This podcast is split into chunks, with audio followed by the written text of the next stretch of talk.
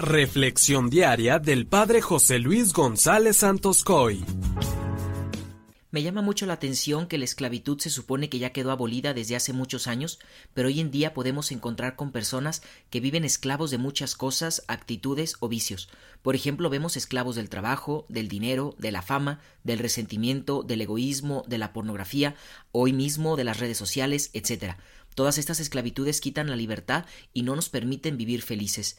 Hoy, en el Evangelio de Lucas 11, del 37 al 41, se nos habla del peligro de ocuparnos tanto en las cosas externas que nos olvidamos de lo que verdaderamente importa, de la caridad, de la entrega y del cuidado de la limpieza del corazón. Escuchemos el Evangelio.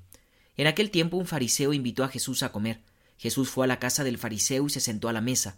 El fariseo se extrañó de que Jesús no hubiera cumplido con la ceremonia de lavarse las manos antes de comer. Pero el Señor le dijo Ustedes los fariseos limpian el exterior del vaso y del plato, en cambio el interior de ustedes está lleno de robos y maldad. Insensatos.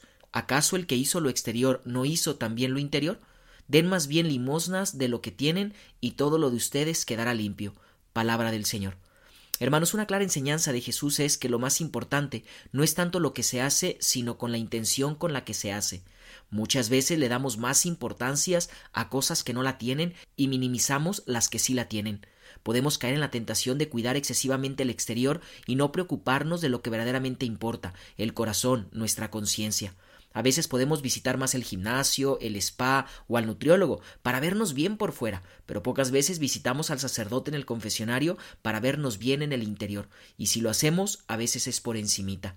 Para los doctores de la ley, las abluciones eran muy importantes, eran necesarias para ser considerada como una persona piadosa. Esto nos debería de cuestionar en nuestro interior, ya que aquí la pregunta para reflexionar sería ¿quién es puro delante de Dios? Para los fariseos el puro era el que cumplía cabalmente todas las prescripciones de la ley, pero para Jesús no. Para él el puro es el que tiene el corazón limpio, es decir, la conciencia tranquila. Jesús no se anda con pequeñeces ni se entretiene en el exterior, va a lo esencial, al corazón. Podemos hacer cosas muy espectaculares y piadosas a los ojos de los hombres, incluso podemos aparentar ser muy buenos, pero en el interior llevar codicia, ambición, dobles vidas, impureza, robos, fraudes, afán de reconocimiento, etc.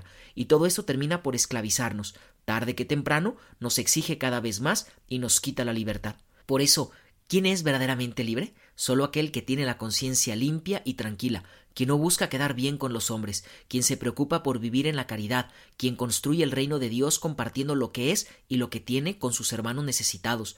Por eso, para ser verdaderamente libres, definitivamente se necesita limpiar el corazón, limpiar la conciencia. Hay que terminar preguntándonos qué vicios o actitudes nos esclavizan. Que la bendición de Dios Todopoderoso, que es Padre, Hijo y Espíritu Santo, descienda sobre ti y permanezca para siempre. Amén.